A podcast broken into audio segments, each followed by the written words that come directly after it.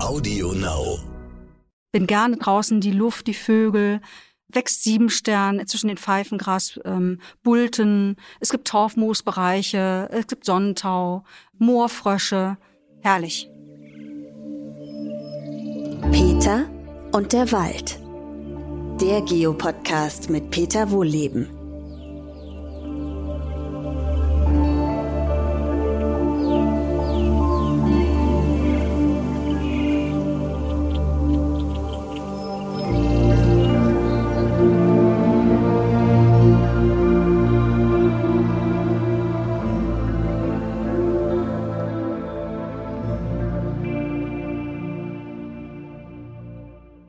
Schön, dass ihr wieder dabei seid bei meinem neuen Podcast. Und heute habe ich als Gast bei mir Dorothee Killmann, eine Biologin und ausgewiesene Expertin für Flechten und Moose. Hallo Dorothee. Hallo Peter. Wir starten mal mit deinem schönsten Walderlebnis, deinem schönsten. Es gibt ja auch andere.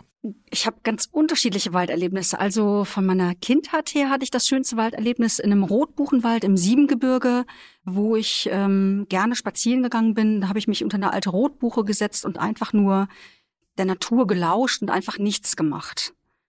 Ich habe aber noch andere schöne Walderlebnisse. Also ich habe tolle Walderlebnisse in Norwegen, in einem alten Reservat mit uralten Fichten und Kiefern und natürlich auch ganz tolle Walderlebnisse in Ruanda, in unseren äh, tropischen Regenwäldern, wo wir unterwegs sind. Riesige Bäume, tolle Lianen, Moose und Flechten. Fantastische Walderlebnisse. Und wieder Moose und Flechten. Genau. Also, ich muss ja ehrlich sagen, Moose und Flechten, da kenne ich mich nicht gut aus. Mhm. Ne? Und wir waren ja auch schon zusammen im Wald unterwegs. Mhm. Und ich bin ja schon froh, wenn ich den Leuten erklären kann, diese Flecken an den Bäumen, das ist keine Krankheit, sondern das sind Flechten, denen es eigentlich völlig wurscht ist. Also ganz stimmt's ja nicht, aber völlig wurscht ist, wo sie drauf sitzen. Hauptsache, sie können sich irgendwo festhalten und Mhm. in Ruhe ihr Dasein führen.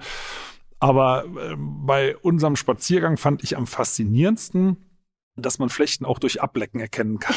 Ja, genau. Also genau. wenn man Leute im Wald sieht, die an Bäumen rumlecken, die haben kein Rad ab, sondern die untersuchen möglicherweise Flechtenarten, richtig? Genau, das ist richtig, genau. Das ist diese eine Art, das ist die sogenannte Bitterflechte, die man tatsächlich am Geschmack erkennen kann. Also das ist ja so eine äh, weißliche Krustenflechte, die an Waldbäumen wächst. Und es gibt ähnliche Arten und die schmecken aber nicht. Und diese eine Flechte schmeckt halt bitter durch die Bitterstoffe. Die hat man übrigens früher auch medizinisch genutzt gegen Wechselfieber, also gegen Malaria zum Beispiel. Aber das macht man heute nicht mehr. Aber dazu muss man halt genau wissen, wie die Dinge aussehen. Also vielleicht mal für alle Zuhörerinnen und Zuhörer. Äh, Flechten, das ist, korrigiere mich bitte, das ist eine Symbiose zwischen äh, Algen und Pilzen und es sind schon eigene Arten und die können aussehen wie ein Fleck, die können aussehen wie ein kleiner Busch oder wie kleine Ästchen, aber meistens so in der Größe Streichholzschachtel. Können natürlich auch viel, viel größer Oh, die können werden. viel größer werden. Also äh, ich denke zum Beispiel an die Riesenbartflechte in Norwegen, die wird mehrere Meter lang. Oh, okay, Also die ist echt riesig gesehen. groß, ja. Die ist in Deutschland ausgestorben, aber es gibt noch Reservate in Schweden und in Norwegen, wo die vorkommt. Ja, und da sagt der Name ja schon, wie sie aussehen, ne? Genau. Bart, ne? Genau. Also ich finde es faszinierend und vielleicht auch noch mal bei dem, bei dem Ablecken zu bleiben. Wenn man sich nicht auskennt, sollte man das aber nicht tun. Ne? Also ich hab, kann mich erinnern, ich war mal mit Sebastian Kirpu, ich weiß nicht, ob du den kennst, Nee, ist kenn ein ähm, Umweltschützer und auch ein Biologe in Schweden. Mhm. Der hat mir mal die Wolfsflechte gezeigt, Mhm, ne? so ein ja. kleines grünes, also wirklich fast schon leuchtend grünes Flechtchen, ne? was wie so ein kleines Gebüsch auf dem Ästchen sitzt und oder an einem Stamm war es, ich weiß gar nicht mehr. Die hat man früher benutzt, um Wölfe zu töten. Ja. Ne? Irgendwo ins Fleisch reingestopft. Also die ist so giftig, wenn der Wolf dann diesen Fleischbrocken gefressen hat, ist er halt irgendwann tot umgefallen. So, wenn man an so einer Flechte leckt, wäre das ja nicht so gut. Ne? Genau. Gibt es das in Deutschland auch richtig so Flechten, wenn man dran leckt, dass sie so giftig sind? Nein, also ich meine, die Wolfsflechte ist äh, wirklich extrem selten. Aber gibt's die Äh, noch hier auch, oder? Ähm, die gibt's auch noch in äh, Mitteleuropa, ja. Aha. Aber vor allen Dingen dann auf alten Nadelbäumen. In alten Wäldern, äh, vor allen Dingen dann aber auch in Skandinavien. Und wie du richtig sagst, ist die einzige Flechte, die tatsächlich giftig ist, durch die sogenannte Vulpinsäure, die die Flechte halt so giftig macht. Und damit hat man tatsächlich früher Wölfe, Füchse und ähnliches vergiftet.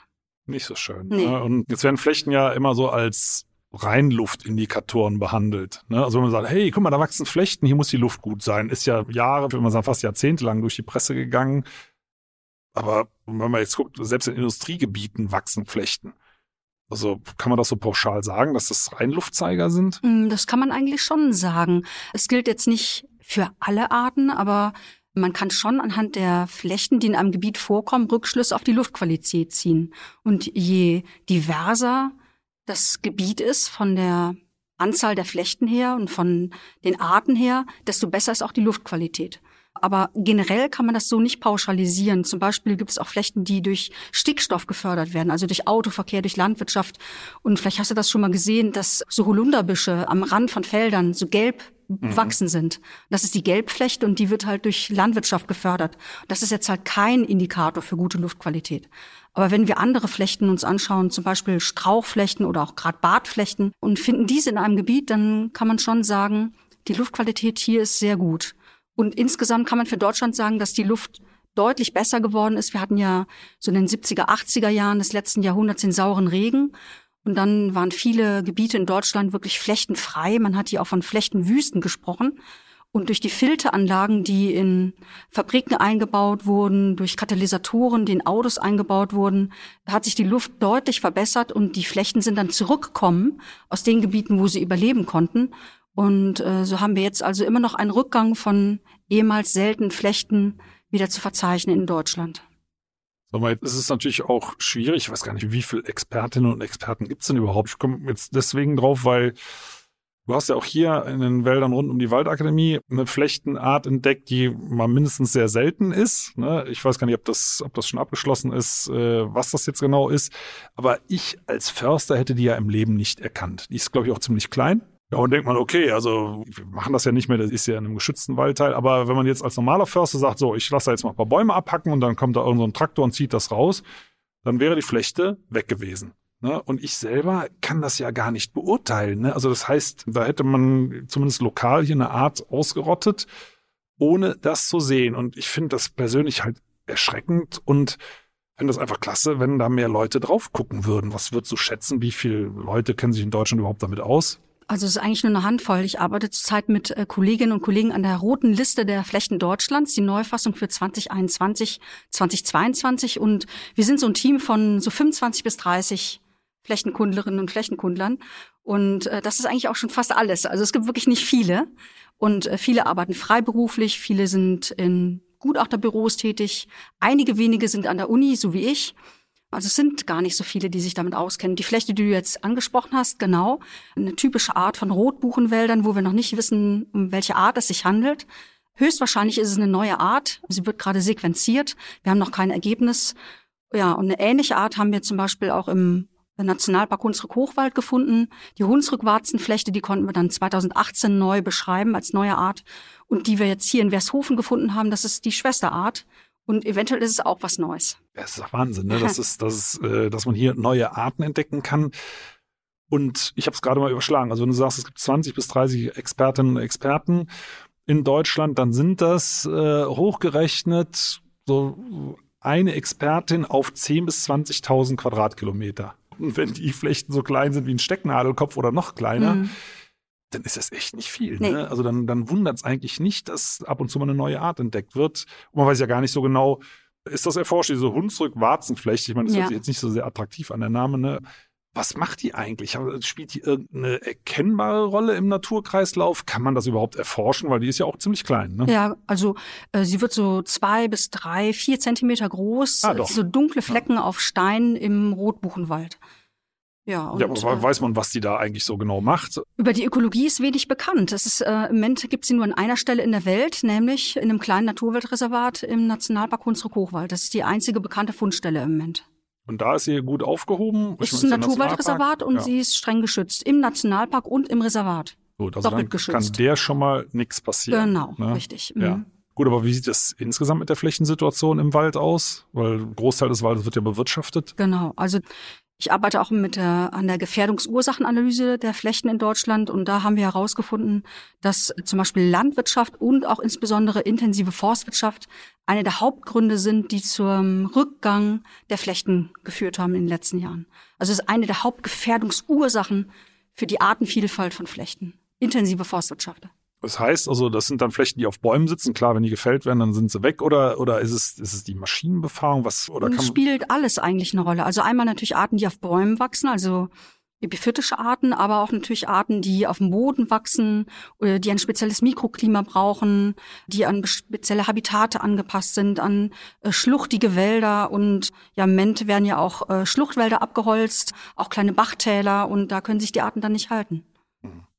Und wie weit können die sich verbreiten? Also Pilze, weiß man ja, die verbreiten sich über Sporen, aber das sind ja eigentlich zwei verschiedene Organismen. Also die Algen und die Pilze, fliegen die dann als Flechte weiter? Das ist mal ganz laienhaft ausgedrückt oder, oder wie kommen die zusammen? Genau, also es gibt zwei unterschiedliche Möglichkeiten, wie sich die Flechten vermehren können. Einmal, dass sowohl die richtige Pilz- als auch die richtige Algenkomponente gemeinsam abgegeben werden. Und die können dann auch über die Luft verbreitet werden oder auch zum Beispiel beim Vogel, der auf einem Baum sitzt auf einem Zweig und der bekommt dann diese kleinen Flechten Kügelchen, sage ich mal, an den Fuß und kann dann weiterfliegen und die Kügelchen ausbreiten und die können dann weiter wachsen am nächsten Baum. Wenn diese Strukturen sehr, sehr klein sind, können die auch über die Luft verbreitet werden. Und äh, das ist diese eine Möglichkeit. Die zweite Möglichkeit ist, dass sich der Flechtenpilz sexuell vermehren kann über Sporen. Und diese Sporen werden dann auch über die Luft verbreitet und die sind noch viel leichter als die Kombination Pilz und Alge. Aber der Pilz keimt dann aus und muss wieder auf den richtigen Flechtenpartner treffen. wenn er das nicht schafft, dann keimt er zwar aus, aber der Pilz geht zugrunde. Er braucht den richtigen Algenpartner. Das ist nicht immer der Fall. Und deswegen ist die sexuelle Vermehrung der Flächen immer mit dem Risiko verbunden. Naja, wie überall würde ich sagen. ist immer schwieriger, als, als sich einfach zu teilen. Ne? Genau, richtig. Ne? Äh, und wie ist es überhaupt dazu gekommen, dass du dich so für Flechten interessierst? Weil, jetzt mal ganz im Ernst, die bewegen sich nicht sichtbar, die äh, geben keine Geräusche ab und jetzt unter menschlichen ästhetischen Gesichtspunkten schmieren die gegen Blumen zum Beispiel ab. Würde, würde, würde also ich jetzt nicht ganz für, unterschreiben. Für Laien vielleicht. Also. Ich sag mal, wenn da so ein grün-grauer Fleck am Baum ist, also ich persönlich, durch dich habe ich ja gelernt, wie toll Flechten sind. Aber so auf den ersten Blick würde man sagen, okay, oder Schmetterlinge oder Vögel wären doch wahrscheinlich attraktiver. Ja, ich gebe dir natürlich vollkommen recht. Es gibt viele andere Organismengruppen, die toll sind. Also wie du schon gesagt hast, Schmetterlinge, Vögel, Orchideen, Springkräuter sind natürlich Pflanzen und Tiere, die Menschen faszinieren. Das stimmt natürlich. Ja, wie kam ich zu Flechten? Es war reiner Zufall. Ich habe an der Uni in Bonn studiert und habe mich schon immer für Botanik interessiert, auch weil ich die Kurse von Ebert Fischer immer ganz toll fand und begeistert bei ihm Studentin war und in seinen Seminaren gesessen habe. Und äh, mir fehlte noch ein Kurs bis zum Diplom. Und ich wollte mich unbedingt zum Diplom anmelden, weil ich ja auch irgendwann arbeiten wollte und fertig werden wollte mit dem Studium. Und eigentlich wollte ich irgendwas mit Blütenbiologie machen und mit Orchideen. Ja, siehst du. Ja, aber es gab keinen Kurs. Und dann habe ich am schwarzen Brett der Botanik im Botanischen Institut gesehen, dass jemand gesucht wird für eine Flächenkartierung zur Untersuchung der Luftqualität in Bonn. Und da habe ich gedacht, na gut, ich, ich mache das jetzt. Ich mache einfach alles, was kommt und ich brauche den letzten Kurs fürs Diplom. Und dann habe ich den, den Kurs gemacht und es war so toll. Es hat so Spaß gemacht mit den Flechten. Ich war nur draußen. Es war einfach nur schön, die Flechten an den Bäumen zu sehen und Rückschlüsse auf die Luftqualität zu ziehen. Man hatte einen praktischen Nutzen.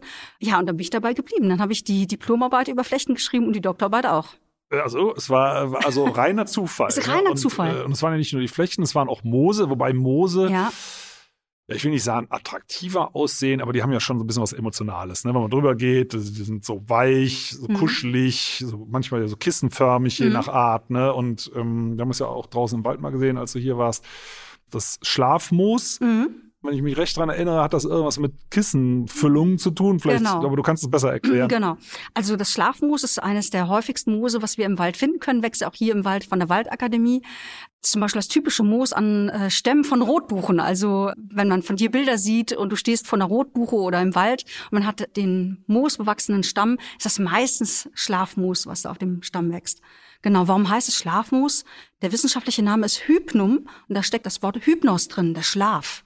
Äh, und man hat das tatsächlich früher gesammelt, um Kissen damit zu stopfen. Es war sozusagen die Daune der armen Leute, die hatten ja kein Geld, um sich teure Kissenfüllungen zu beschaffen, haben dann auf Moos geschlafen. Es ist auch schön weich. Also eine, eine frühe vegane Kissenfüllung. Richtig, genau, genau so ist es.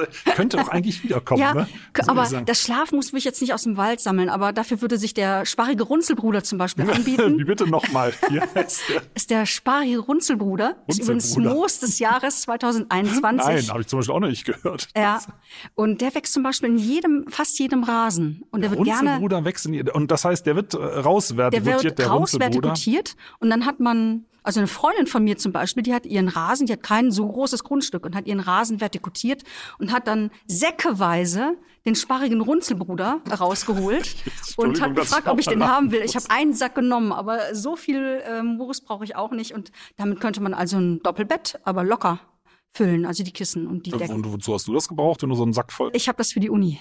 Ach so, als ja, Anschauungsmaterial. als Anschauungsmaterial für den Kurs. Also okay, das heißt, also wer seinen Rasen unbedingt vertikutieren möchte, der könnte ja dann wenigstens mit dem Material sein Bettzeug stopfen. Genau, genau aber so ist, es. Aber da ist, ist, natürlich auch relativ viel Erde dann mit drin. Ne?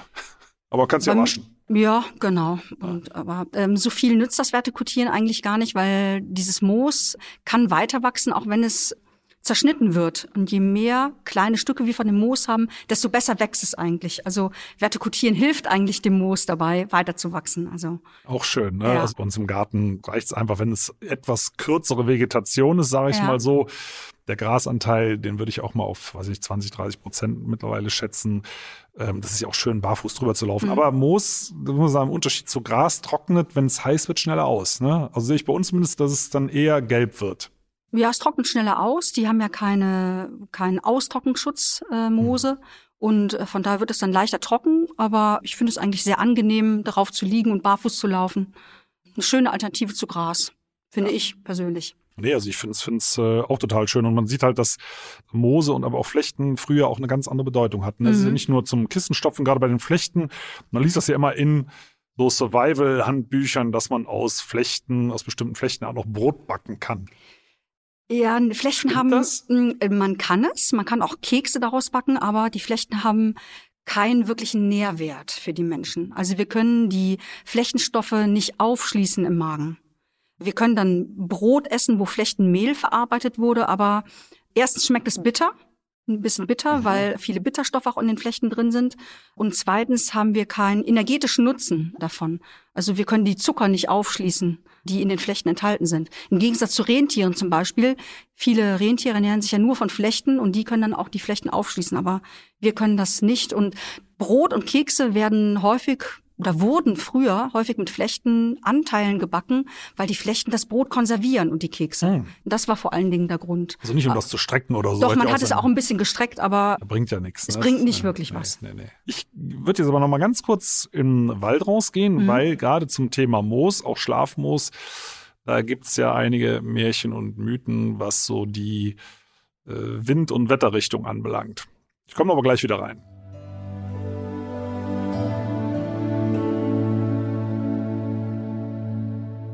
Hier draußen im Wald möchte ich mir mit euch auch mal die Moose anschauen. Also ich beschreibe es euch mal. An vielen Bäumen wachsen ja Moose. Und es gibt ja die alte Pfadfinderregel, die Seite, wo das Moos wächst, das ist Westen. Das ist die Wetterseite. Und so könne man sich im Wald orientieren. Also ich rate davon ab. Und zwar ist es so, ja, wir sind hier an einer alten Eiche zum Beispiel. Da sieht man schön auf der Seite, wo die Krümmung ist, da wächst das Moos. Also die Richtung, in die es gekrümmt ist, da läuft nämlich das Regenwasser auf dem Stamm ab. Unterhalb der Krümmung tropft es runter, da ist es trocken. Also auf der trockenen Seite des Stamms wächst kein Moos. Und auf der feuchten, also auf der Oberseite der Krümmung, wo das Regenwasser rumläuft, runterläuft, da ist alles voller Moos. Und diese Krümmung zeigt leider jedem Baum in eine andere Richtung. Die Krümmung hat nichts mit der Wetterseite zu tun, sondern damit, wie der Baum sich ausbalanciert, in welche Richtung er nach dem Licht gewachsen ist. Also wenn ihr nach dem Moos geht, dann könnt ihr schön im Kreis laufen. Das wollen wir natürlich nicht und deswegen gehen wir jetzt erstmal wieder rein zur Dorothee.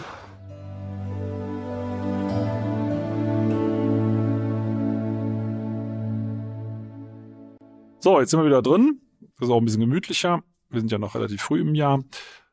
Und weiter geht's mit den Themen rund um Flechten, Moose und, und deine Geschichte. Also du sagst, du bist auch in Afrika unterwegs, ne? Mhm. Ruanda zum Beispiel. Mhm. Und da taucht ja heutzutage immer häufiger die Frage auf, kann man überhaupt noch solche Flugreisen machen, ne? so Thema Klimawandel? Wiegt das die Forschung auf vor Ort? Also ich denke schon, man muss es, ähm, man muss so wirklich einen Kompromiss finden. Also ich habe persönlich privat fast alle Flugreisen eingestellt. Die Flugreisen, die ich dienstlich unternehme, das ist schwierig, das einzustellen. Also ich versuche auch wenig zu fliegen, aber wenn wir unsere Forschungsarbeiten in Ruanda durchführen, wir können nicht über den Landweg nach Ruanda fahren. Das ist äh, fast unmöglich. Apropos ähm, Regenwald, also Mhm. ich, ich bin ja, muss ich ganz ehrlich zugeben, ja so ein mittelgroßer Schisser, ne? In Bezug auf äh, irgendwelche Krankheiten oder, oder solche Dinge. Ist dir da schon mal irgendwas passiert? Du warst ja schon ein paar Mal Ja, da. Äh, mir ist noch gar nichts Schlimmes gar passiert. nicht, also keine Kenia, Krankheit, kein Biss, kein ähm, sonst was. Ja, also in Kenia, das Einzige, was mir Schlimmes passiert waren, waren Mückenstiche und halt Malaria. Das ist halt die größte Gefahr in Ja Afrika. gut, aber Malaria ist ja schon ja, aber ich habe keine Malaria bekommen. Ich nehme. Malaria-Prophylaxe. Ja. Und ähm, das Schlimmste, was ich mal mitbekommen habe, war, dass mir im äh, Regenwald in Ruanda, als wir durch ein Moor gelaufen sind, eine sehr giftige Schlange durch die Beine sich geschlängelt hat. Äh, die schwarz-grüne Buschviper. Und die ist also ordentlich giftig, aber die hat mich nicht gebissen. Aber Naja, aber knapp ist, vorbei sozusagen. Ja, knapp ne? vorbei. So, und hast du dann irgendwie extra hohe Stiefel an? Ich habe ho hohe Wanderschuhe und ähm, Wie heißt Knieschoner? Ja. und eine lange Wanderhose natürlich. Habe ich mich sehr erschrocken, als ich die Schlange gesehen habe. So, und wenn die dann beißt, was für eine Chance hat man da irgendwie dieses, wie heißt denn das da, Serum oder Anti? Gar nicht. Also äh, ja, mein Chef ist mal von dieser Schlange gebissen worden und der hatte dann starke Rötungen und die schwarz-grüne Buschviper hat ihn in die Hand gebissen. Und dann hatte er sofort starke Schwellungen und ist dann zu einem Arzt gekommen. Also es war halt ins nächste Dorf und dann in die nächste Stadt und dann zum Arzt. Und das Serum hat dazu geführt, dass das Gewebe abstirbt und im Krankenhaus wollten die ihm dann die Finger amputieren. Und dann hat er gesagt, auf keinen Fall, er lässt sich die Finger nicht amputieren und ist dann nach Deutschland gekommen und dann wurde das Gewebe transplantiert. Also es wurde körpereigenes Gewebe an die Hand wieder transplantiert, sodass die Finger wieder einigermaßen beweglich sind. Also die Forschung ist nicht so ganz Äh, ungefährlich. Ne? richtig, genau. Aber sonst ist eigentlich noch nichts passiert. Also äh, keine wilden Tiere. Also ähm, wir haben mal gecampt in Kenia, am Mount Kenya auf 3000 Meter Höhe und da ist nachts, also wir lagen also alle in unserem Zelt und dann hat unser Mitarbeiter, Bonnie, hat dann äh, so um 1 Uhr nachts, ich weiß noch ganz genau, wie das war, hat dann gerufen, Elefant, Elefant. Und ich hatte so Angst und dann ist ein Elefantenbulle durch unser Camp durchgelaufen, hat aber nichts gemacht und wir sind dann ganz schnell aus den Zelten raus und sind in eine Gruppe zusammen und der Elefantenbulle ist dann, hat dann hin und her geguckt und ist dann aber weitergegangen. Ist denn der denn durchspaziert oder war der sauer? Nee, der war nicht aggressiv, der ist einfach nur durchspaziert. Ja gut, das reicht ja, wenn er stolpert und Ja, aus Versehen genau. auf ein Zelt tritt. Ist Ne? nichts passiert. Ich war einmal in Uganda und wir haben in der Hütte übernachtet im Murchison Falls Nationalpark und ähm, ich war nachts in der Hütte und ich musste unbedingt auf Toilette und der ist ja in den Tropen genau. so warm Nachts raus. und dann nachts auf Toilette und dann haben ganz viele Nilpferde vor den Hütten gegrast und die Nilpferde können ja auch aggressiv sein. Und da hatte ich, ist mir auch das Herz ein bisschen in die Hose gerutscht und dann habe ich mich dann an den Nilpferden vorbeigemogelt. Gibt es, glaube ich, äh, auch mehr Todesfälle von Nilpferden als durch Krokodile, ne? Ja, genau. Ja, also ja. Nilpferde sind nicht ohne. Ja. Nee, gut, muss ich auch nicht haben. Was Ja. haben wir da noch? Ach so, von solchen Gefahren her. Also Ruanda ist jetzt nicht so schrecklich groß, ne? Wie groß ist das so? Oh, Weißen? ist die Quadratmeterzahl. Wie Rheinland-Pfalz, sowas Ja, genau. so, ne? Rheinland-Pfalz und Saarland zusammen, genau. Also relativ klein, ne? Genau. gerade für afrikanische Verhältnisse Genau. auch. Ne? Und so Nähe Kongo, Schrägstrich Bürgerkrieg, schwappt das nicht auch ab und zu mal da rein? Also im Norden von Ruanda ist es manchmal in der Grenzregion ein bisschen kritisch. Das ist die Nähe zu Goma, Ja, was heißt ein bisschen kritisch? dass da Rebellen mal über die Grenze kommen. So, und die machen dann was? Also ich, ich wie so weiß ja, ich bin ein alter Schisser. Also wenn wir in Ruanda unterwegs sind und es ist gefährlich wegen der Rebellen aus dem Kongo, kriegen wir immer eine Polizeieskorte. Hm. Sodass wir dann immer mit Militär unterwegs sind. Also du musst keine Angst haben. Ja, ich ja, muss, ich du- muss auch keine Angst haben. Also äh, es passiert nichts. Das heißt, ihr schießt dann zurück. Das, Die würden die äh, zurückschießen, ja ne? genau.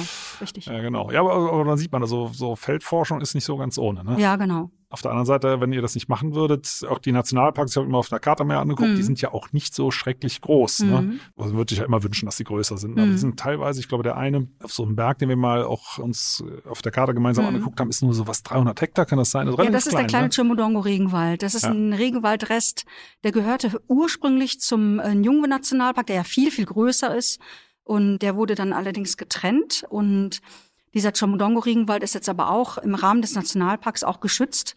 Und wir versuchen im Rahmen eines Naturschutzprojektes wieder einen Korridor zu errichten mit äh, heimischen Bäumen, dass dieser alte Regenwaldrest wieder eine Verbindung hat zu dem Hauptregenwald, damit die Tiere, also Schimpansen, Kollebusaffen wieder wandern können.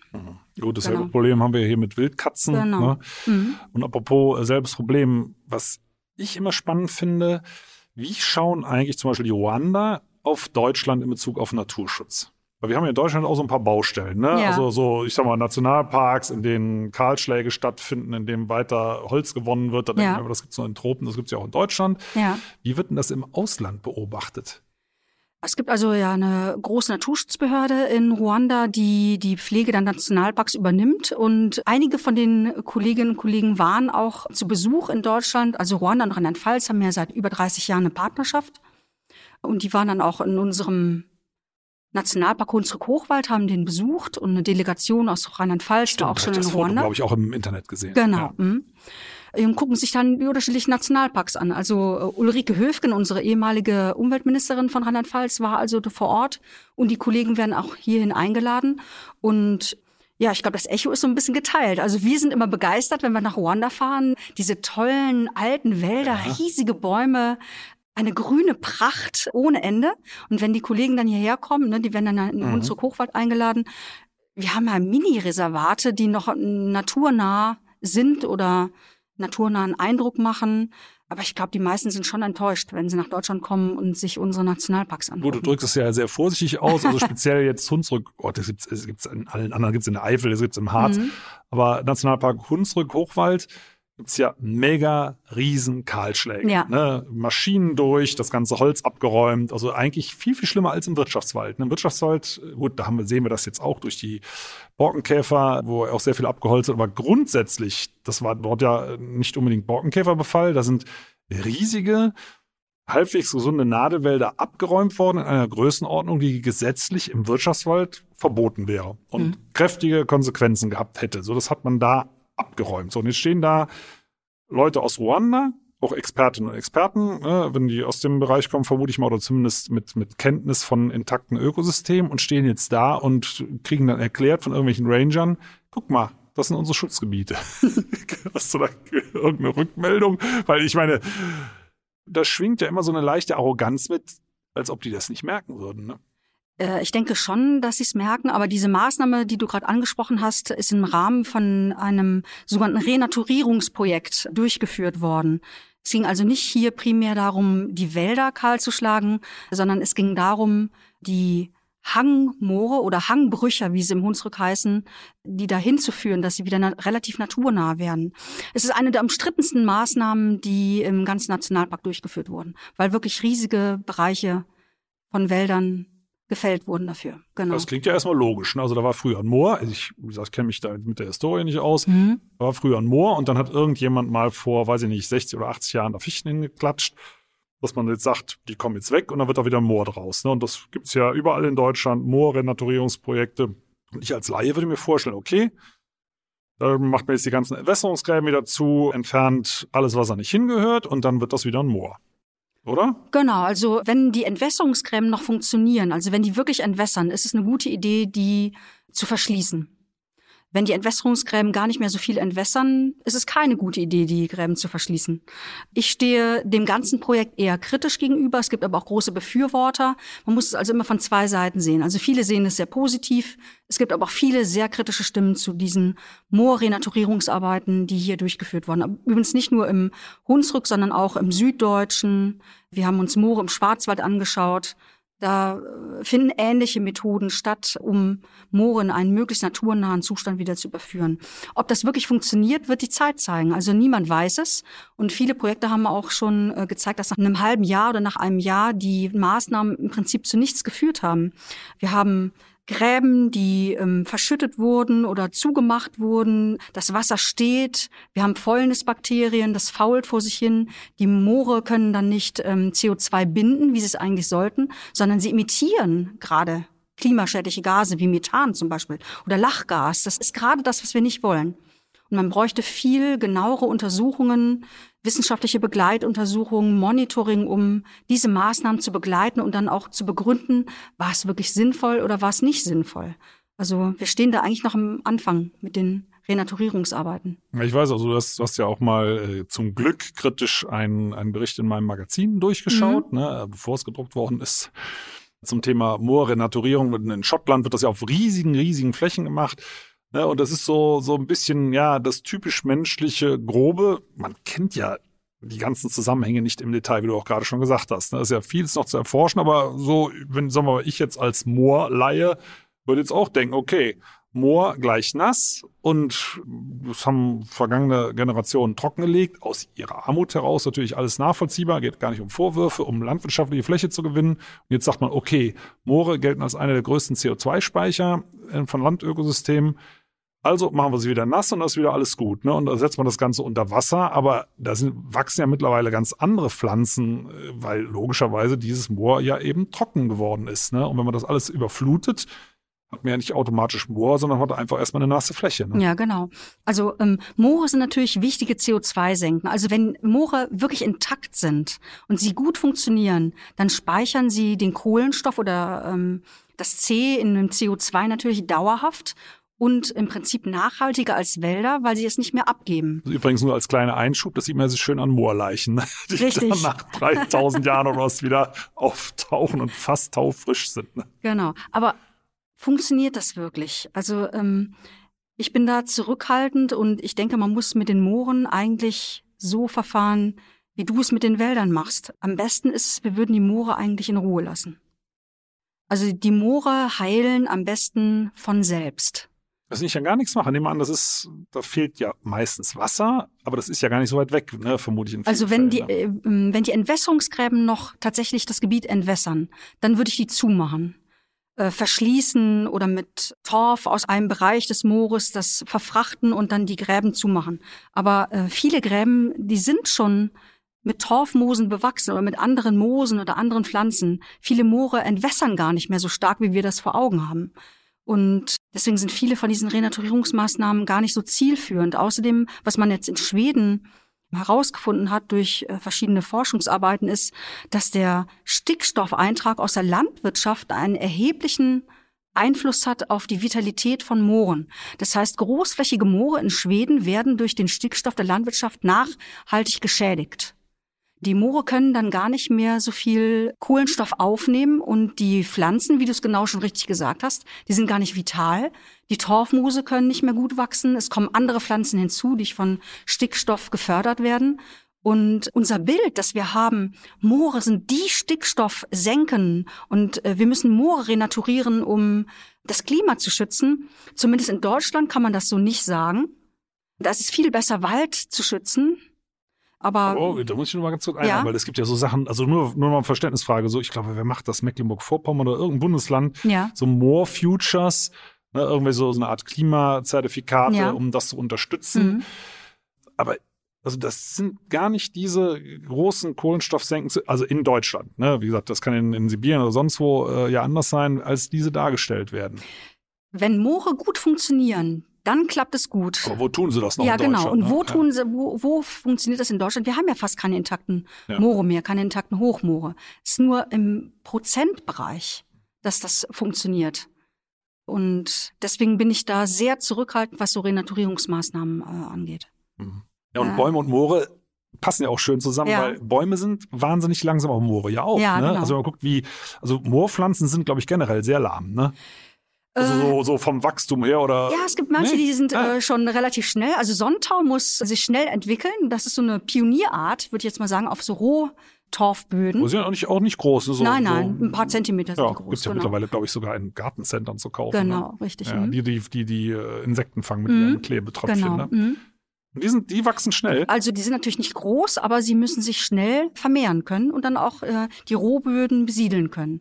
Aber die normalen Torfmoose, es sind noch nicht alle Torfmoose Torf bilden. Das ist auch etwas, was, was viele Menschen glauben. Jedes Torfmoos bildet Torf. Das ist gar nicht so. Es sind einige wenige Arten, die tatsächlich Torf bilden können. Und die Torfmoose wachsen auch, ja, ein paar Millimeter im Jahr. Manche wachsen etwas schneller, ein Also Zentimeter im Jahr. langsam. Ein paar Millimeter Ja, genau. gilt noch als langsam. Ja, genau. Also die Fichten, die sich jetzt wieder ansamen in den Mooren, wachsen natürlich dann schneller. Ja gut, dann muss man halt mal sehen. Die werden ja dann, wenn das Moor so langsam höher wird, dann saufen die Fichten ja möglicherweise Genau, ab, dann ne? ist die Frage, muss man das jetzt pflegen? Also sind die Moore jetzt Pflegefälle? Muss man die Fichten wieder entnehmen? Kommen die alle wieder raus oder lässt man die wachsen? Klar, also meine Antwort wäre klar, ich würde die, würd die wachsen lassen, Ja. oder das, das muss das Moor schon selber schaffen, ansonsten Mhm. ist es ja nicht intakt. Ne? Mhm. Also wenn das Moor das nicht mehr schafft, die Bäume zu beseitigen, die da im Weg sind, das macht das Moor ja nicht extra oder aktiv, es wird einfach zu nass irgendwann. Mhm. Ne? Aber dann funktioniert es ja auch einfach nicht Mhm. mehr. Ne? Also das ist so die, die Vorstellung, dass das Moor dann sich selber regeneriert und dass die Fichten durch den erhöhten Wasserstand dann von sich aus absterben oder kümmern, einen Kümmerwuchs bilden. Gibt es eigentlich so eine Mindestgröße von Mooren? Ähm, also ich sag mal, bei uns im Garten zum Beispiel, da gibt es so Stellen, da läuft das Wasser nicht richtig ab. Ne? Also direkt vor der Schuppentür zum Beispiel. Und da sitzen, fragen wir nicht welche, also du kannst es dann vielleicht bei Gelegenheit mal aufklären, irgendwelche Torfmoose. Mhm. Ne? So, also grob würde ich mal sagen, passt das, aber welche Art das genau ist, weiß ich nicht. Wie groß muss die Fläche sein, dass da so ein Mini-Moor entsteht? Oder Ich glaube, da gibt's keine festgelegte Mindestgröße. Also es gibt auch ganz kleine anmoorige Bereiche, äh, die aber auch schon für die Artenvielfalt gut und erhaltenswert sind. Also ich würde da keine Größe festlegen. Gibt es nicht? Ne? Weil du- das muss man vielleicht auch nochmal erläutern für die Zuhörerinnen und Zuhörer. So ein Hochmoor, äh, das ist ja nicht an Grundwasser gebunden oder dass da irgendwie Mhm. Wasser steht. Das ist ja wie so ein Schwamm. Mhm.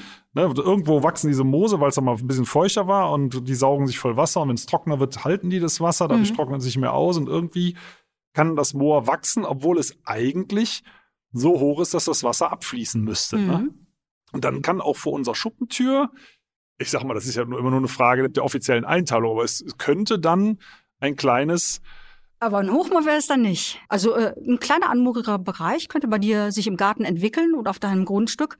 Als Hochmoor würde ich es jetzt nicht bezeichnen. Also hier in der Eifel. Äh, wäre dann größtenwahnsinnig okay. äh, da brauchen wir hohe Niederschläge. Also 1000 Millimeter aufwärts ist so die Okay, Grenze nee, für, nein. Ah, für Hochmoore. ja gut, das haben wir hier nicht. Also ich glaube, Ja. wir sind aktuell so bei plus minus 800, Ja. also doch noch ein bisschen drunter. Aber es gibt ein großes Moor, ich würde nicht sagen in der Nähe, aber so 80 Kilometer entfernt, Hohes Fenn. Hm, ja, das Ah, kenne ich. Im Grenzbereich Mhm. zu, zu Belgien ist ja, ist, glaube ich, eines der größten in Mittel- oder Westeuropa, ne? Hm. Was wäre das für eins? Das ist wirklich riesengroß, ne? Ich glaube, über, also es geht über etliche Ja, Quadratkilometer. genau, das wäre ne? auch ein Hochmoor. Das ist ein Hochmoor. Ja, genau. Die sind aber auch alle renaturiert.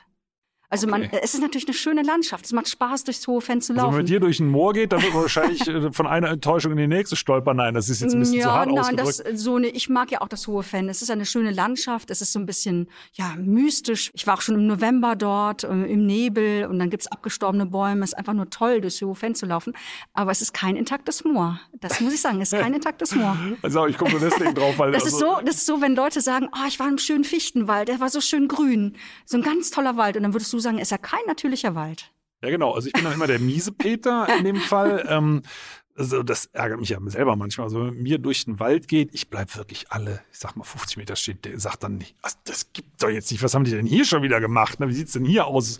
Das, also es ist schon anstrengend. Für mich übrigens mindestens genauso. Mhm. Ich muss mich echt dazu zwingen und zu sagen, nein, es ist hier trotzdem schön. Also was hier gemacht worden ist, ist vielleicht nicht so schön, aber es stehen ja Bäume, auch wenn die nicht von Natur aus hier vorkommen.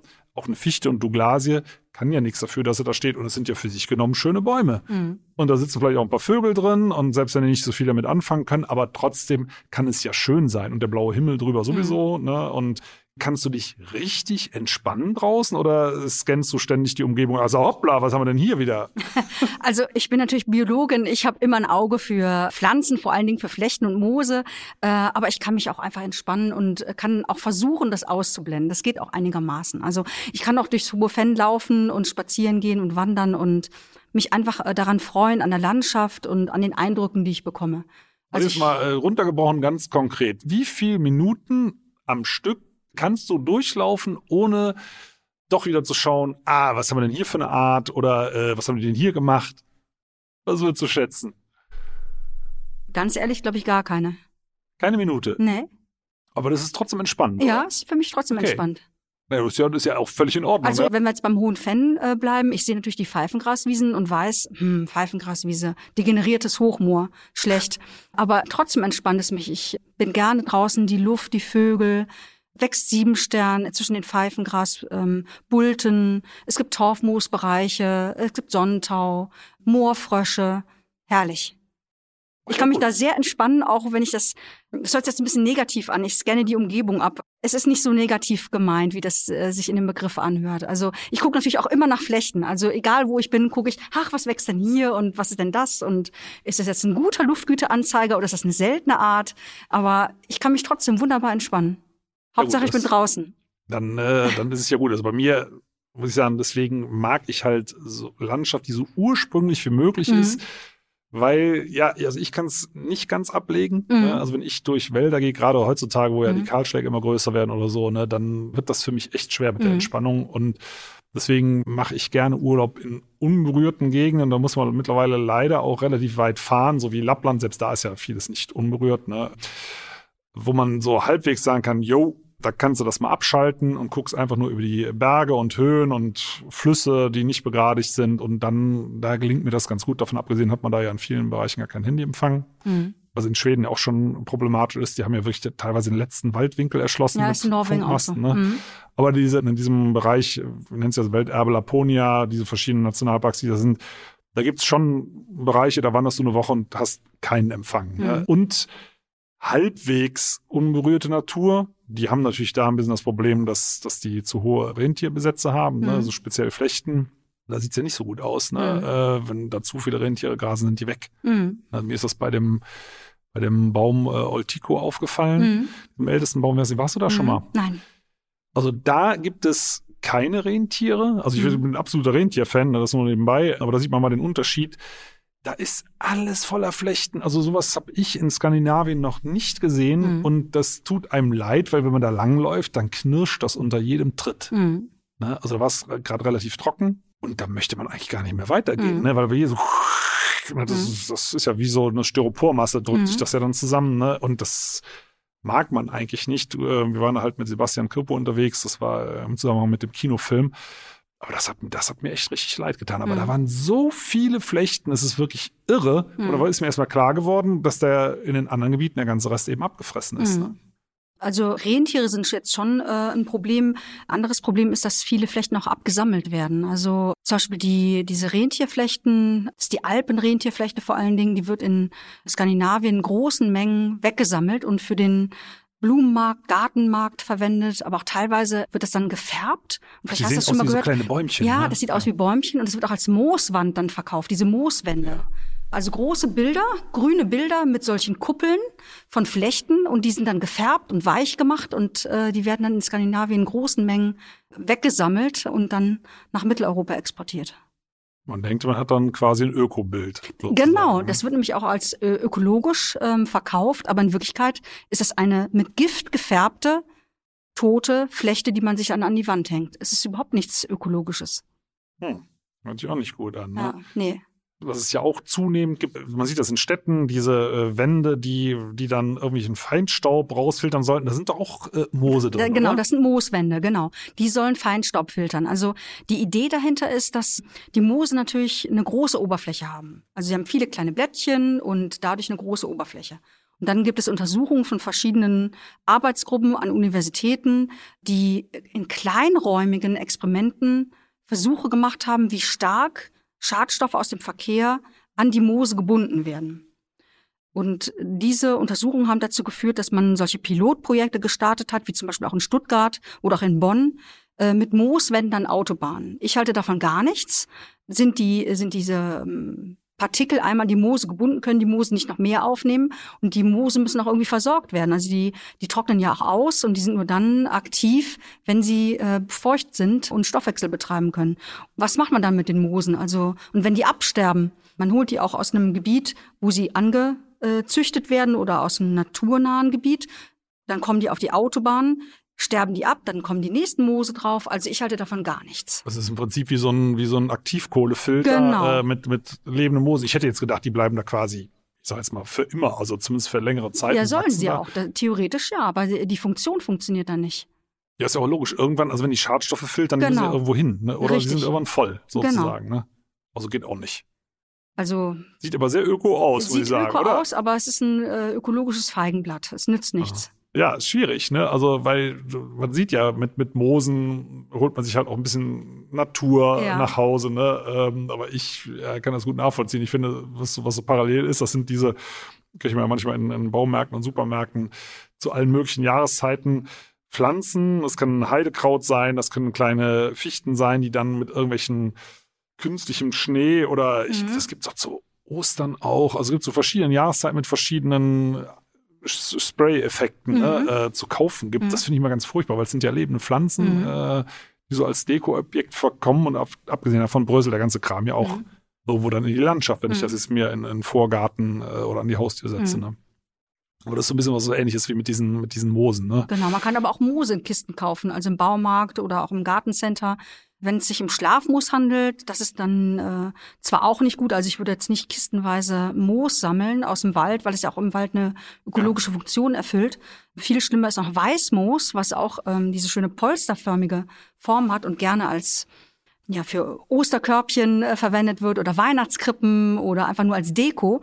Das Weißmoos ist aber eine geschützte Art, eine europaweit geschützte Art. Man darf die in ganz Europa nicht sammeln. Und da war ich schon mal in so einem Gartencenter und habe äh, die Verkäuferin angesprochen, die war gar nicht angetan davon, dass ich sie darauf angesprochen habe und meint, ja, das Moos sei nicht aus Europa gesammelt und die hätten das alles legal importiert und so. Glaube ich nicht wirklich dran. Das wird sicherlich wild gesammelt. Ja, was schade. Ne? Mhm. Also das, und aber muss man sich sagen, dass da ist dann der Laie überfordert, mhm. ne? Äh, mit solchen Sachen schwierig. Ich habe hier, das vielleicht auch mal am Rande, auch mal ähm, hier im Revier schon mal Schwierigkeiten gehabt, weil ich eben professionelle Moossammler am Moossammeln gehindert habe. Mhm. Ne, und das ist dann hier rundgelaufen durchs Dorf. Aha, der hindert jetzt Leute am Moossammeln für die Krippe.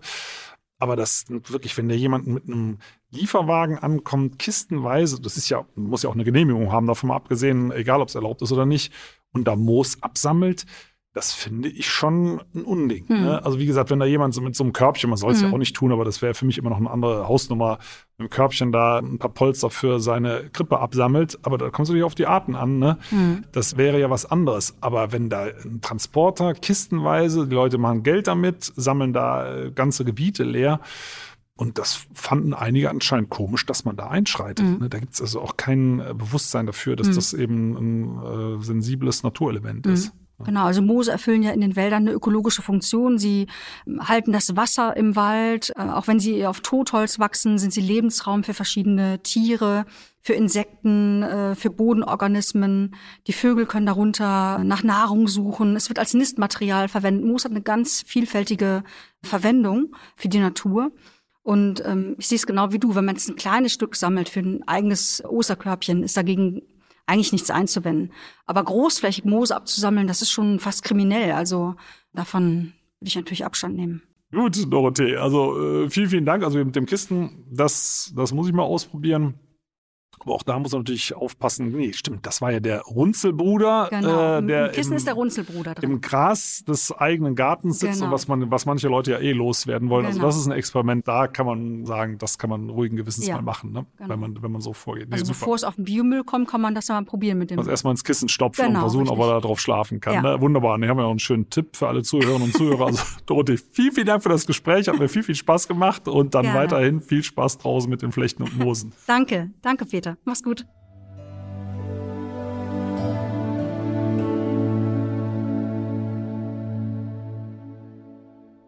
Schön, dass ihr ja zugehört habt. Vielen Dank. Und wenn euch die Folge gefallen hat, abonniert doch den Podcast gerne auf AudioNow, Apple Podcasts, Spotify oder anderen Plattformen. Und über eine Bewertung bei Apple Podcasts würde ich mich auch sehr freuen. Übrigens könnt ihr dort auch gerne kommentieren. In der Podcast-Beschreibung findet ihr auch einen Link für ein Abo für Wohllebenswelt, mein Magazin. Und für euch alle gibt es dann eine Gratis-Ausgabe dazu. Und jetzt gibt es zum Abschluss noch etwas Waldatmosphäre für zu Hause. Viel Spaß beim Entspannen und bis zum nächsten Mal.